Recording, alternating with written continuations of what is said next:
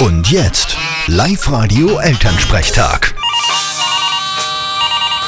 Hallo Mama. Grüß dich, Martin. Stell dir vor, die Minki ist wieder heimgekommen. Na Gott sei Dank. Und geht's ihr eh gut? Ja, ja, ist nichts passiert.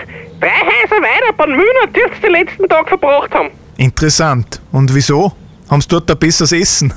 Hä, Keine Ahnung. Nein, die fuhren eh nicht dasselbe wie mir. Aber die haben dort einen Kader, der aktuell recht gampig sein sollte, was mir Gerti gesagt hat. Ui. Also hat Minki doch eine Gespusi gehabt. Hoffentlich haben's aufgepasst. Sehr lustig, weil Katzen das können.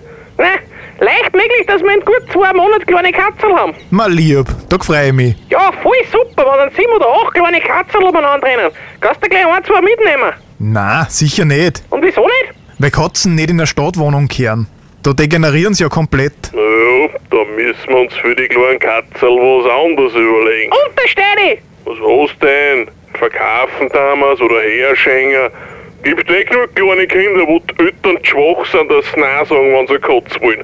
Da hast recht. Frag ein kleines Kind, ob's ein Katzel will. Da hat noch nie ans Nein gesagt. Genau, das tun wir. Da fragen wir den Ort einmal bei den Kindern durch. Gute Idee. Und wichtig. Immer zuerst die Kinder fragen und nicht die Eltern. Sonst sinken die Chancen. Vierte Mama. Ist gut, bitte Martin.